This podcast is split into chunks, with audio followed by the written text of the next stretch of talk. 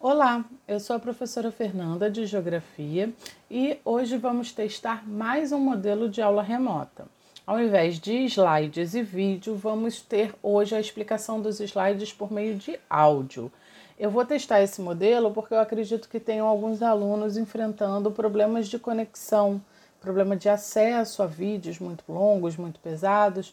É, então, eu acredito que o áudio consuma menos dados. É apenas um teste. Vocês me respondam, obviamente, se esse modelo funcionou, se vocês conseguiram entender e se realmente é um dos melhores formatos para que eu possa repetir. Então, me deem algum tipo de comentário, seja no chat, no fórum, para que eu possa entender qual é o, o formato de aula que funciona melhor. Beleza? Hoje vamos continuar falando sobre o surgimento de tudo, de todas as coisas no planeta, né? Como vemos fazendo nas últimas aulas. Eu estou enrolando para você abrir lá o arquivo. Corre lá, baixa o próximo arquivo. E, e hoje a gente vai concentrar nas estruturas geológicas da crosta terrestre. Então a gente vai falar de uma das camadas da Terra em específico, né, a litosfera ou crosta, e como essa litosfera possui diferentes composições. Vamos falar também sobre a mineração. A gente pensou, né, que só íamos falar de geografia física, de clima, relevo, vegetação de maneira isolada, não, né? A gente vai, obviamente, trabalhar como essas formas dessas estruturas geológicas são importantes para a sociedade, para a humanidade. Beleza? Já estão com o arquivo aí aberto? Vamos passar para o primeiro slide. Estrutura geológica. O que, que são as estruturas geológicas? Imagina o subsolo da superfície terrestre. Agora imagina um andar um pouquinho mais abaixo. o subsolo do subsolo do subsolo do subsolo, o que está lá na base da litosfera, o que está lá no interior da crosta terrestre, o que vai dar a estrutura ou a base para todas as formas superficiais. Né? Nós estamos aqui na superfície e vemos montanhas elevadas, vales profundos, é, áreas planas, imensas, e o que está embaixo disso, o que dá a base para que essas formas estejam com essa composição na superfície? É justamente a estrutura geológica. Então vamos lá. A crosta terrestre é formada por três grandes estruturas geológicas que estão na base das formas de relevo superficiais. Elas são caracterizadas pelos tipos de rochas predominantes, seu processo de formação e pelo tempo geológico em que surgiram. Então, vamos trabalhar as estruturas geológicas nesses três aspectos: os tipos de rochas, como elas se formaram e a, quando elas se formaram, né? o tempo geológico em que elas surgiram. Então, a estrutura geológica corresponde à base rochosa sobre a qual se assentam as formas de relevo. São três principais: os crátons, também chamados de escudos cristalinos, os dobramentos modernos e as bacias sedimentares. Beleza? E aí, no próximo slide, nós temos um mapa com toda a distribuição dessas estruturas geológicas. Vocês vejam que é, elas não são igualmente distribuídas pela superfície terrestre. Tem algumas localidades onde se concentram certos tipos. Então, vamos começar pela legenda aqui. O, o rosa clarinha, que são os escudos antigos. E também o amarelo, os dobramentos antigos. É, vocês vejam que as formas mais de estruturas geológicas mais antigas, elas estão em partes do globo que não coincidem com o limite das placas tectônicas. Elas geralmente estão no interior das placas tectônicas. Vocês vão ver no mapa mais para frente. Então são áreas muito antigas, às vezes datadas lá é, do pré-cambriano, principalmente essas rosas, claro, tá? As verdes, os escudos recobertos por sedimentos e outras regiões sedimentares. Como a gente vai ver, o sedimento é um fragmento pequenininho de rocha, né? Um grãozinho de areia é um sedimento. Então, para que essas áreas sedimentares existam, né, para que essas áreas sejam recobertas de sedimentos, outras rochas precisaram existir antes para se fragmentarem e formarem esses sedimentos que vão recobrir outras áreas. Então, são áreas mais recentes. Os dobramentos recentes em laranja ou dobramentos modernos, quem lembra da aula passada do limite das placas tectônicas, é exatamente ali onde elas estão. Olha aqui a costa oeste de todo o continente americano. Né? Olha ali onde está a Índia, na, no continente asiático, também existe um limite de placa tectônica. Toda a Oceania é formada por é, dobramentos recentes. Tem até uma linha aqui em preto na legenda, essa linha mostra o alinhamento dos principais dobramentos modernos. Como nós já vimos, os dobramentos modernos são as cadeias montanhosas mais elevadas do globo terrestre, também as mais recentes. Beleza? No próximo slide a gente vai ver aí a linha do tempo geológico e a formação das estruturas geológicas, só para vocês também terem uma noção da diferença de altitude que essas estruturas vão ter na superfície terrestre. Ah, professora, mas isso não é uma montanha? Preste atenção, montanha é a forma superficial. A forma superficial é a forma de relevo que vamos falar na próxima aula. Hoje nós estamos falando do que está embaixo dessa montanha, do que forma a base para essa montanha. No caso, o dobramento moderno. Aí à direita, tá?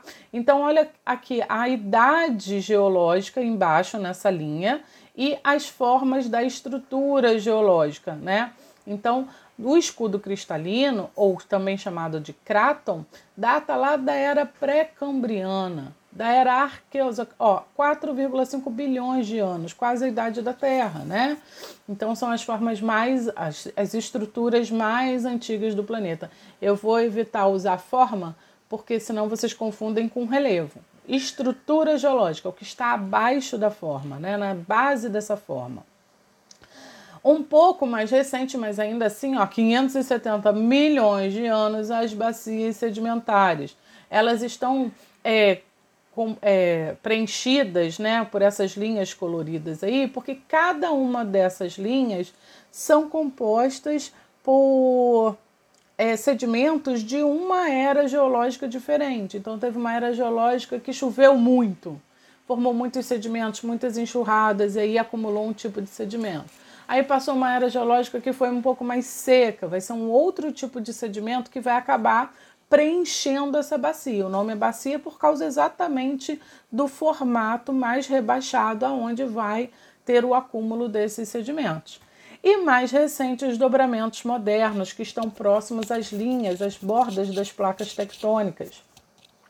Olha aqui, era cenozoica, mas é 65 milhões de anos. Gente, se a gente comparar 4,5 bilhões de anos atrás, o que são 65 milhões de anos? É quase que ontem, né? Então, para a era geológica, para a idade geológica da crosta terrestre, 65 milhões de anos é um acontecimento muito recente.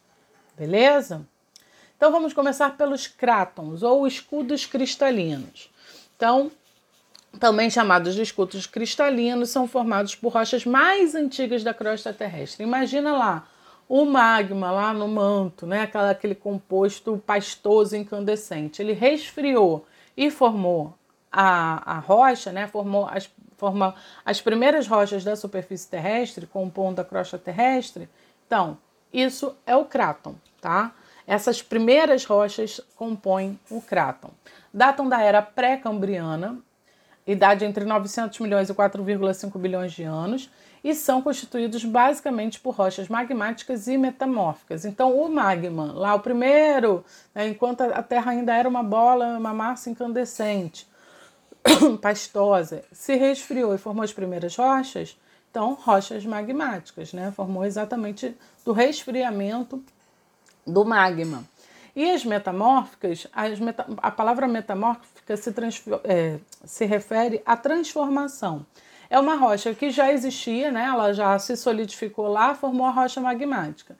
E alguma coisa aconteceu com essa rocha que ela teve que se transformar. É, os minerais que compõem essas rochas, ela, ela, eles acabaram se realinhando e se, e se modificando. Então, o magma resfriou, formou a primeira rocha, daqui a pouco veio um novo derrame vulcânico. E aí esse novo derrame vulcânico vai pegar um magma mais recente, incandescente, que vai fundir essa rocha que já existia a rocha magmática e vai transformar essa rocha magmática. Pronto, ela já deixou de ser uma rocha magmática e se transformou em uma rocha metamórfica. A mesma coisa com as sedimentares, que vamos ver mais para frente. É, teve um choque de placas tectônicas e, e, e, essas rochas elas, elas se fundiram a outras rochas, ou houve um derrame vulcânico, ou qualquer coisa desse tipo que tenha muita pressão, muita força, e os minerais da rocha vão se transformar, eles transformam-se numa rocha metamórfica. Beleza? Mais um tópico aí. Nos maciços antigos encontram-se as jazidas de minerais metálicos, como por exemplo ferro, ouro, manganês, prata, cobre, alumínio e estanho. Lembram que eu falei que lá o núcleo era composto basicamente de níquel e ferro, né, a camada mais interior da Terra?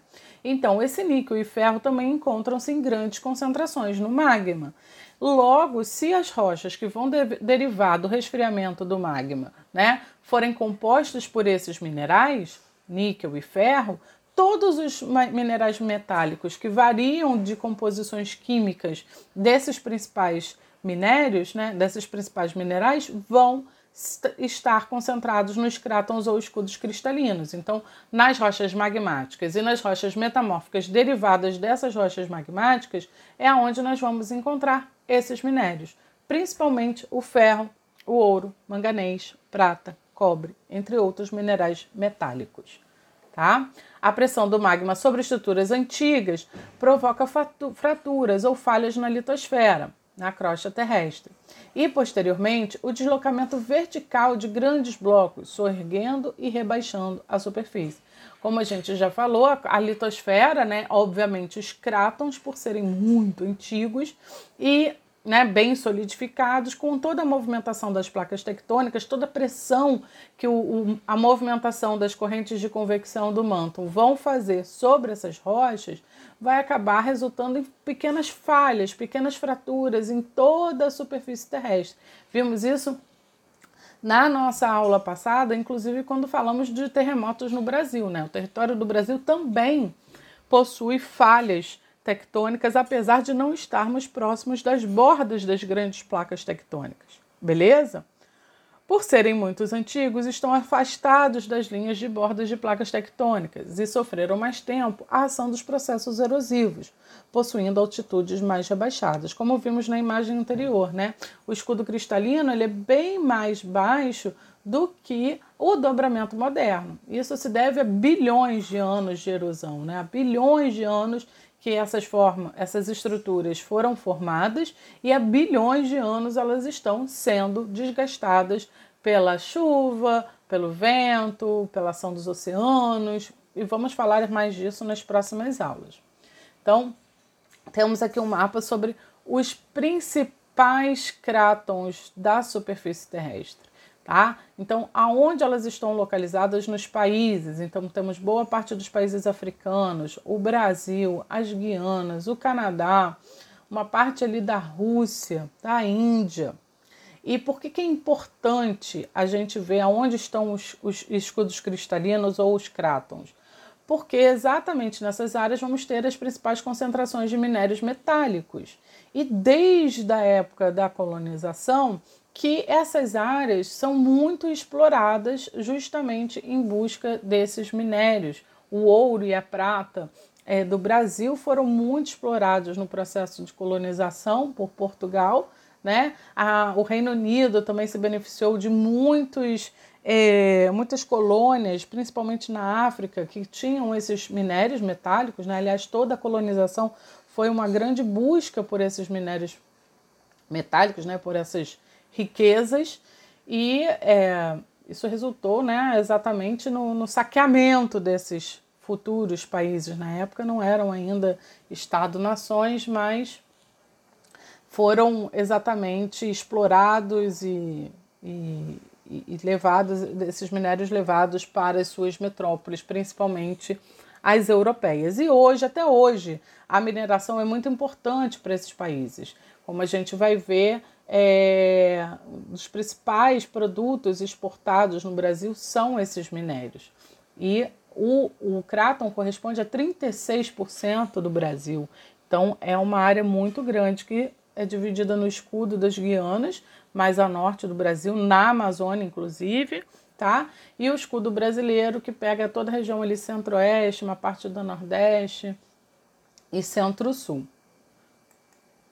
Olha ali no Brasil, as principais concentrações de minérios metálicos no Brasil. Já passei para o próximo slide. O ferro, o Brasil é o segundo maior produtor mundial. Né? Tem destaque aí para o quadrilátero ferrífero, que fica em Minas Gerais, ali no, no sul de Minas Gerais. É, não à toa o Brasil continua é, com essa posição de destaque nessa exploração mineral, que basicamente a nossa economia ainda é, né, desde a época da colonização até hoje, ainda é composta pela exportação desses minérios aí, olha. Ferro é o segundo produtor mundial, a bauxita, que é uma, um é mineral que compõe a produção do alumínio, que é o terceiro produtor mundial, o manganês, que é o quinto produtor mundial e é um dos maiores exportadores, né? Não é só produtor, mas também um dos maiores exportadores de manganês. Para quem não sabe, o manganês usa-se na composição do aço, então ele é importantíssimo para a indústria, tá? De maneira geral, indústria siderúrgica, indústria de construção civil, todas as indústrias que usam aço, né? Automobilística, a indústria bélica, e também ouro, apesar das nossas jazidas de ouro já serem por muito tempo né, exploradas desde o período da colonização, ele ainda é o décimo maior produtor mundial. Vejam onde estão as maiores reservas, né? Nós temos destaque aqui para o ferro em Minas Gerais, mas muitas ainda reservas encontram-se é, na região ali na área, na região amazônica, na área da região norte e é também mais um dos motivos de conflito pela propriedade de terra no Brasil. Aqui tem uma foto do extrativismo de ferro no norte de Minas Gerais, para vocês verem que a extração de ferro ela não é uma coisa muito simples, né? Ela causa exatamente um dano muito, um impacto muito forte na paisagem, na, nos elementos da natureza, na composição da natureza de, de, qualquer lugar, até porque se usa muito mercúrio na exploração desse ferro, mas é um elemento que é importante para a composição da nossa economia. No próximo slide, nós vamos ver é, detalhes de desastre, desastres, né, no, no, no plural que aconteceram no Brasil nos últimos anos, ligados à exploração, principalmente do ferro e do manganês. Nessa primeira, nesse primeiro grande exemplo aí, a, a, o rompimento da barragem né, no município de Mariana, em Minas Gerais, que causou um dano irreversível, não só a, a, ao local da exploração do minério em si, mas afetou toda a bacia hidrográfica do Rio Doce. O minério, a, exporta, a exploração do minério de ferro e do manganês, ela utiliza muita água, então geralmente elas estão é, nas montantes, nas nascentes de rios, porque a água faz parte do processo de, de separação do minério da rocha, né? Então, existe uma barragem que é formada de rejeitos por tudo aquilo que não é minério, mas ainda assim está com alguma parte de mercúrio e também dos próprios minérios ali que não foram separados para é, a venda, né, para a exportação, para o comércio em si. Então, ela é rejeitada e acumulada numa barragem e, infelizmente, aconteceu esse desastre que não só prejudicou a população de Bento Rodrigues, um município que vejam aí na primeira imagem à direita, foi soterrado pela avalanche, né, pelo grande derrame desses rejeitos bacia abaixo, e também o Rio Doce, que hoje se, considera inclusive um rio morto, porque toda a vida né, biótica, toda, todos os elementos bióticos do rio, eles foram contaminados por esses rejeitos químicos e também de minerais metálicos. Não só o curso d'água, como o assoalho do rio também foi contaminado e não existe previsão né, de recuperação ambiental é, de tamanho desastre. Vocês vejam que o rio nasce em Minas Gerais e todos seus afluentes, né? E desaguam aqui no Espírito Santo, no Oceano Atlântico e até mesmo o oceano em áreas distantes é, ali da, da foz do Rio Doce foram contaminadas por esses componentes químicos da mineração. É, nós fizemos no Pedro II Maitá, no próximo slide vocês vão ver, um projeto de podcasts do Colabore, né, o Colaboratório de Humanidades do Colégio Pedro II, o Maitá, e nós usamos esse, essa catástrofe, né, esse desastre ambiental, como tema principal de dois episódios, o Rio Vida e o que morre com o Rio. Eu deixei aqui o link para vocês acessarem, se vocês tiverem mais interesse sobre como aconteceu e, e, e por quê e as consequências disso. Teve a participação ativa de alunos do Colégio Pedro II que mandaram perguntas, principalmente no terceiro episódio, que fez a entrevista com o professor Luiz Jardim, da, da, da Geografia da UF que fala sobre as atividades mineradoras e sobre os impactos territoriais e ambientais sobre essas áreas, né? E o primeiro episódio ele é bem fofinho, porque tem a participação de alunos do ensino fundamental lendo trechos de um poema lindo. Eu aconselho muito, quem tiver um tempinho, tiver curiosidade, quem ainda não ouviu, clica aí nesses links que vocês vão gostar. E também tem um Instagram com muitas imagens sobre o desastre, com muitos textos informativos que vocês podem acessar no arroba colabore na rede. Mais um desastre, pode passar para o próximo slide. Né? Se o de Mariana não foi suficiente, poucos anos depois, em 2019, uma nova barragem eh, se rompeu também de rejeitos de atividades mineradoras e acabou também com o município de Brumadinho, também em Minas Gerais. Mais de 200 pessoas foram consideradas desaparecidas, né?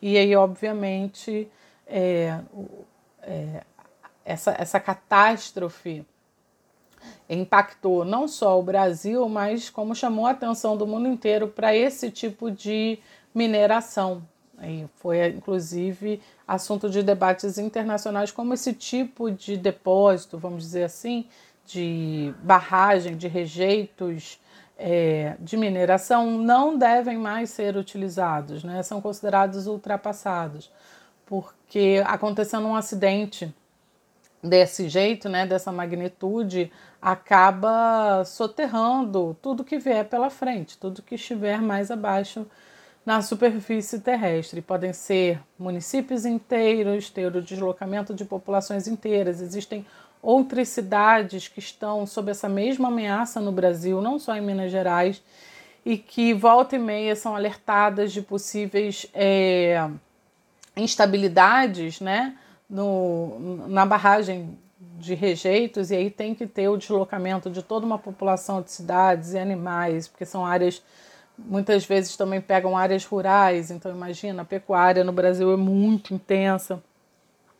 Então causam prejuízos não só ambientais, mas sociais e econômicos também.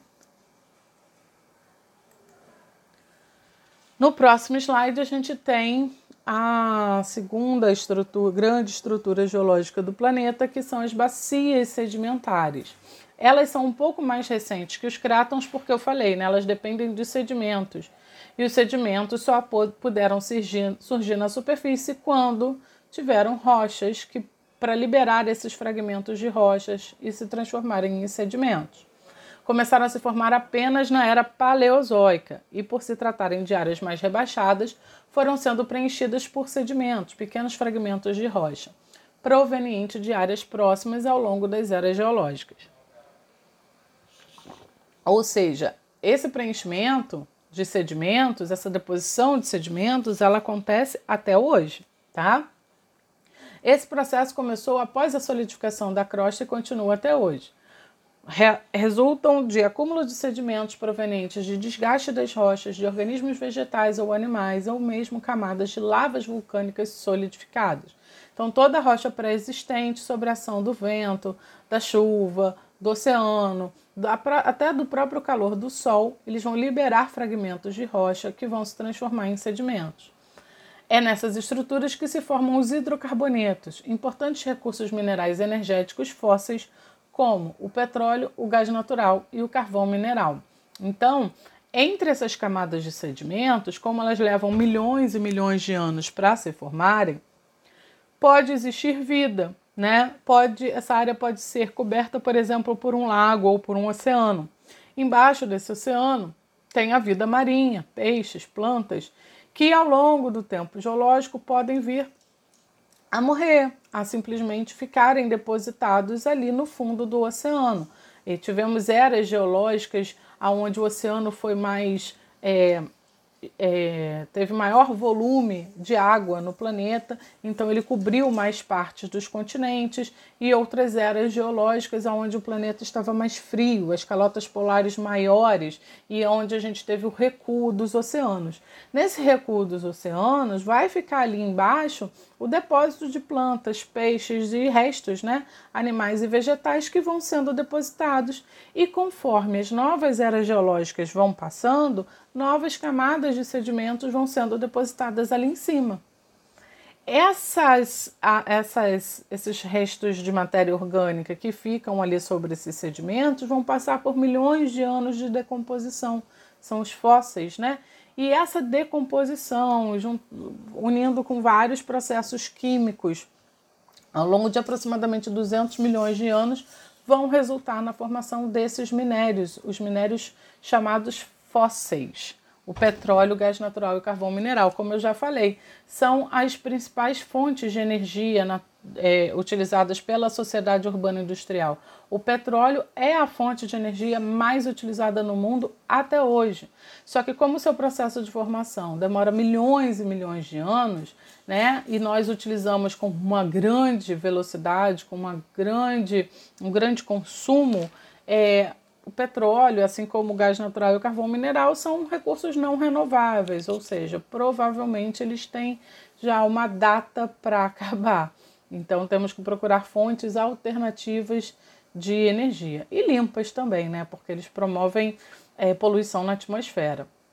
O último tópico aí desse slide corresponde a 64% do território nacional, constituindo grandes bacias como a Amazônica, a do Paraná e a do Pantanal, no Brasil. Também áreas de produção de minérios fósseis.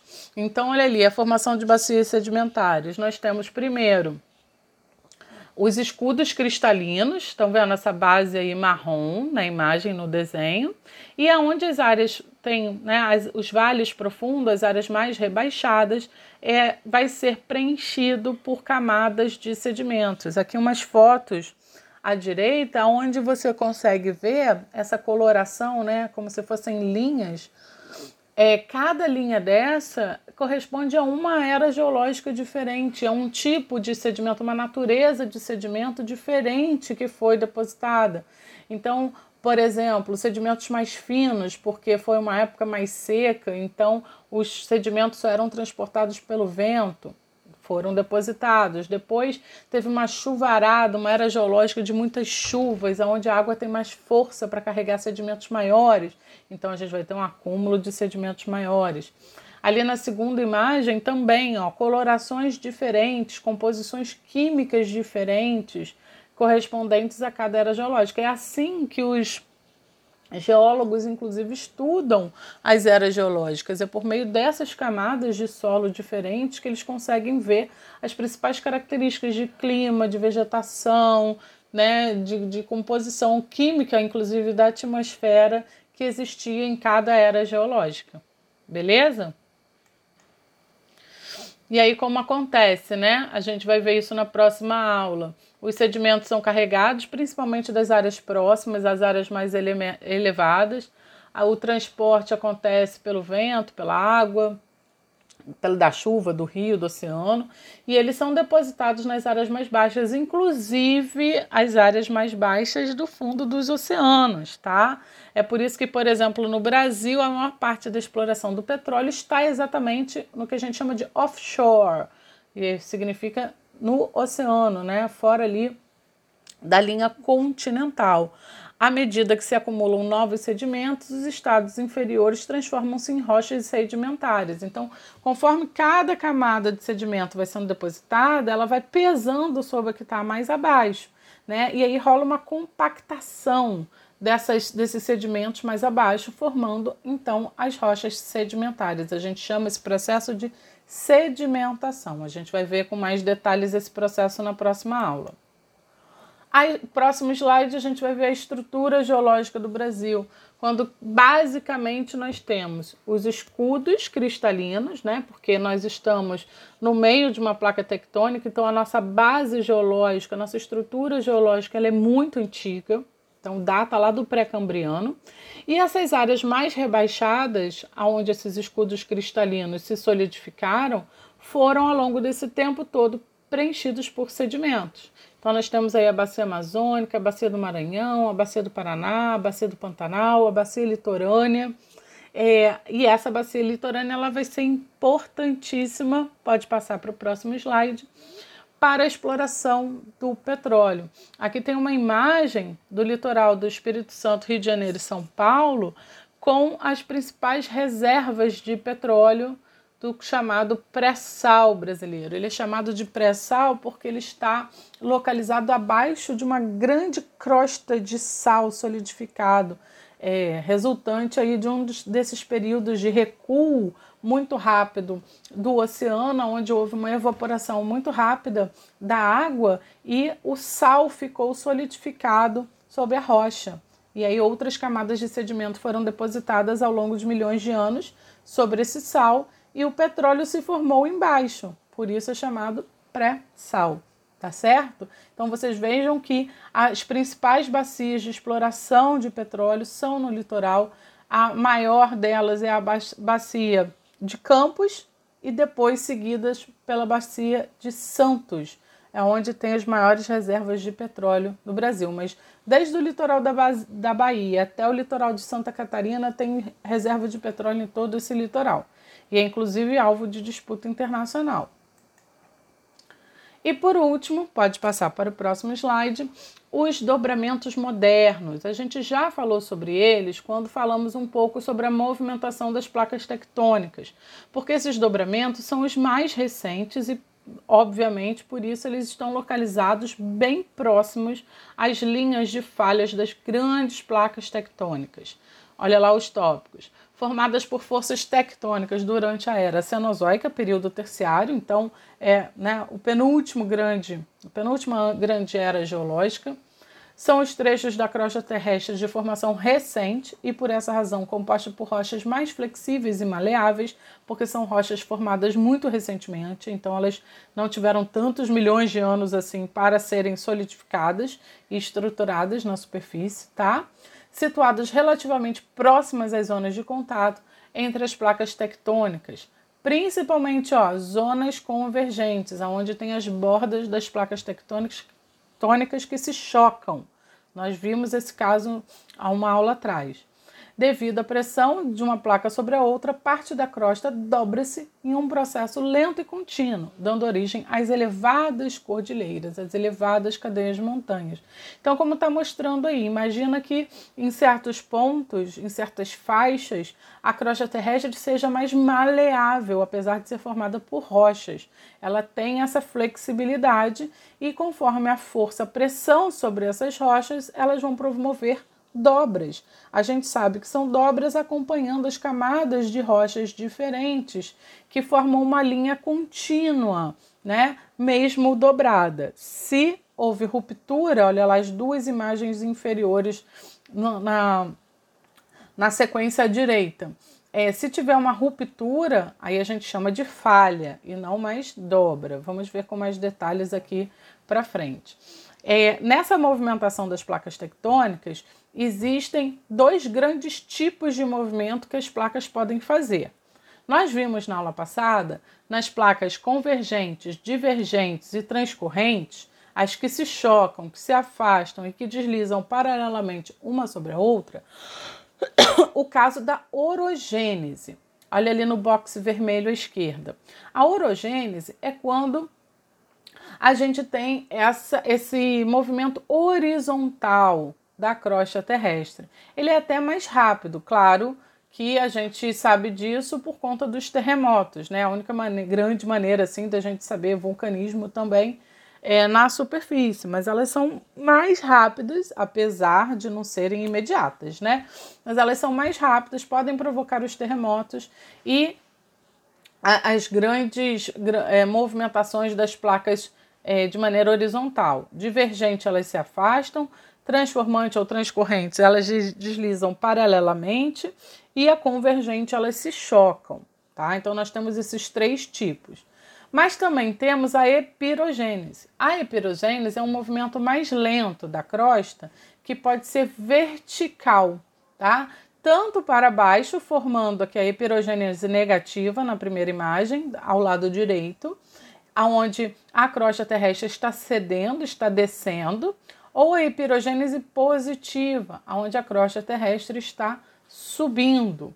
Ela resulta de movimentos verticais que provocam o sorrimento ou rebaixamento de blocos rochosos, como está mostrando aqui. Então, esses dois grandes tipos de movimento fazem parte do tectonismo, ou horizontal, divergindo, convergindo ou né, de maneira transformante, transcorrente, paralelamente, ou então a epirogênese, que é um movimento vertical e mais lento da crosta. Ambos os movimentos tá, podem resultar na formação de vales profundos, cadeias montanhosas elevadas, é, fazem parte das consequências do tectonismo.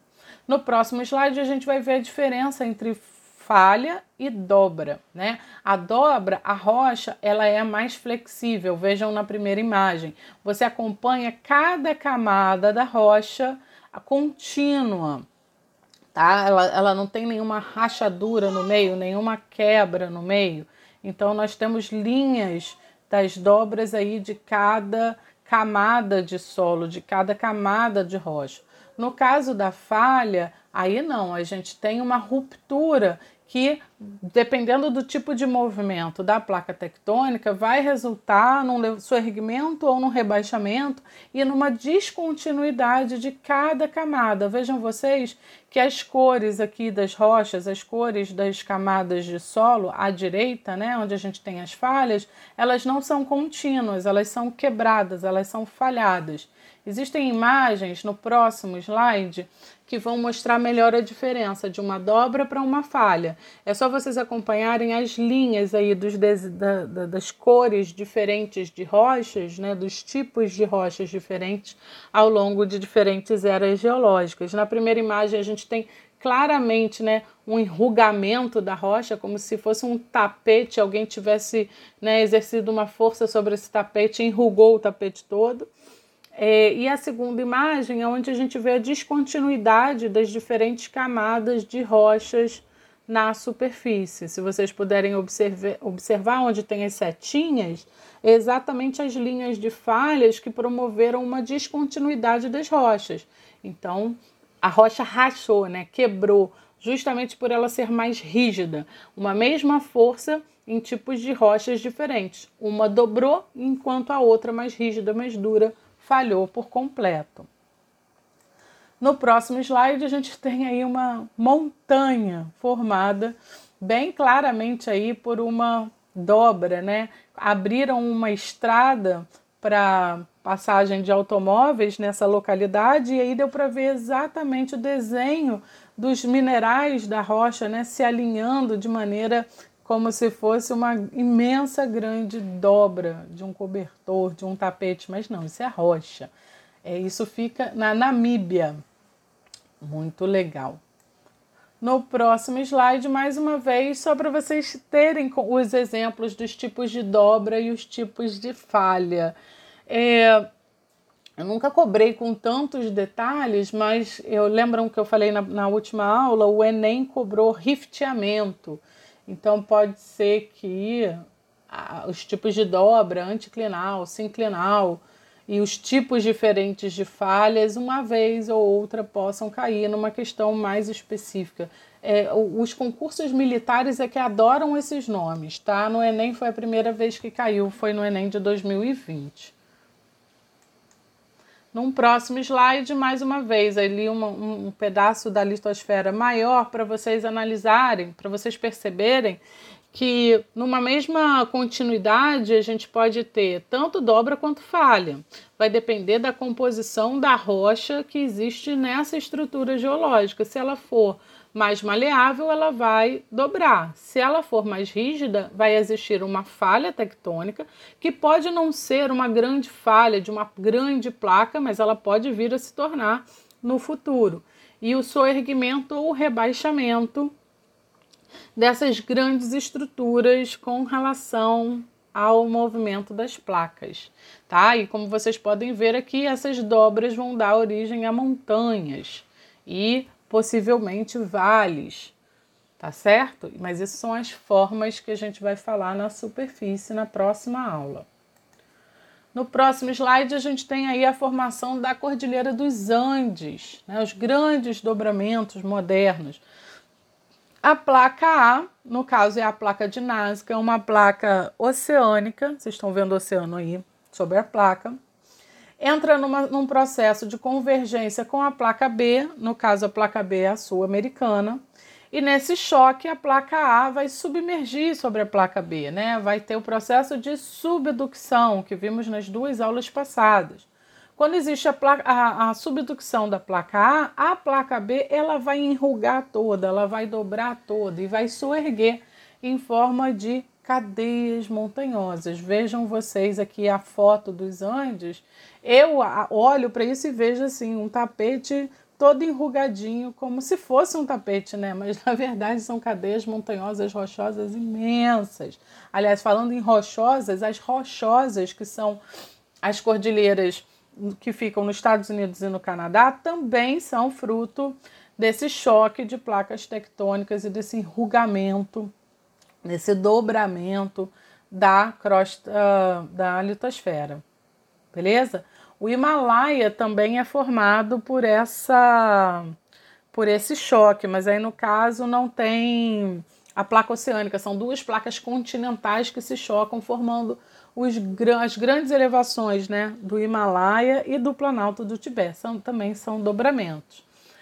Nessa imagem que aparece no próximo slide, nós temos aí o mapa da América do Sul, que é um mapa de altitude. Conforme a cor do mapa é mais para o verde, ela é porque a outra imagem tampou, mas o verde é geralmente a altitude próxima do zero metros, próxima do nível, do nível do mar. Então são as mais rebaixadas.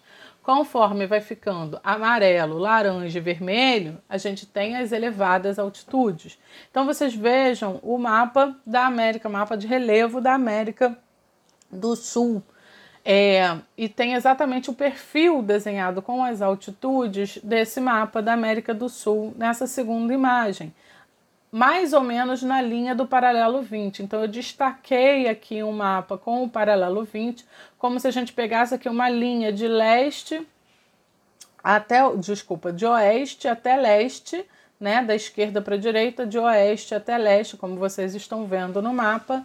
E aí a gente tem aqui o perfil topográfico, os diferentes altitudes do relevo é, promovidas exatamente por diferenças estru de estrutura geológica desse, desse, dessa superfície. Então vejam vocês, aonde está o Chile, no Oceano Pacífico, o soerguimento dos Andes, que podem chegar a, aqui a 5 mil metros, 6 mil metros de altitude. Em algum momento a gente vai ter o altiplano, uma área mais plana entre as montanhas mais elevadas tá? E a comparação da altitude de um dobramento moderno, que são a Cordilheira dos Andes, para o escudo cristalino brasileiro, para o escudo brasileiro ali onde está o Planalto Meridional, a Serra da Mantiqueira, a Serra do Mar. Vejam vocês, quando a gente vai para Petrópolis, Teresópolis, Quando a gente vai para do Rio de Janeiro para São Paulo, a gente tem que passar por essas serras, a gente acha que a gente está né, em altitudes muito elevadas. Olha a comparação dessas altitudes, as montanhas mais elevadas no, no, no Brasil, para a altitude de um dobramento moderno. É a diferença que não é. Nós achamos que temos montanhas elevadas, mas na verdade nem tanto assim, né? Então é isso. É, eu espero que vocês tenham gostado desse modelo. Já deixei exercícios lá no Moodle. Qualquer dúvida já sabem. É pelo chat, é pelo fórum é, de dúvidas do Moodle ou também por e-mail. É, me deem algum retorno sobre esse formato se vocês gostaram e até a próxima atividade. Um beijo e até lá!